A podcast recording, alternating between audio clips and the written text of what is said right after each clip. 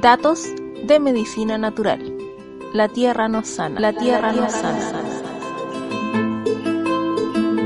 Plantas y flores que sanan. Cápsulas realizadas gracias al apoyo de Red de Salud de las Mujeres Latinoamericanas y del Caribe, RSMLAC. Cúrcuma. Ayuda a la digestión, descongestiona el hígado, purifica la sangre, alivia los dolores menstruales, regula el periodo y reduce los tumores uterinos. Es eficaz en casos de mala circulación, tos, faringitis, desórdenes de la piel, diabetes y artritis.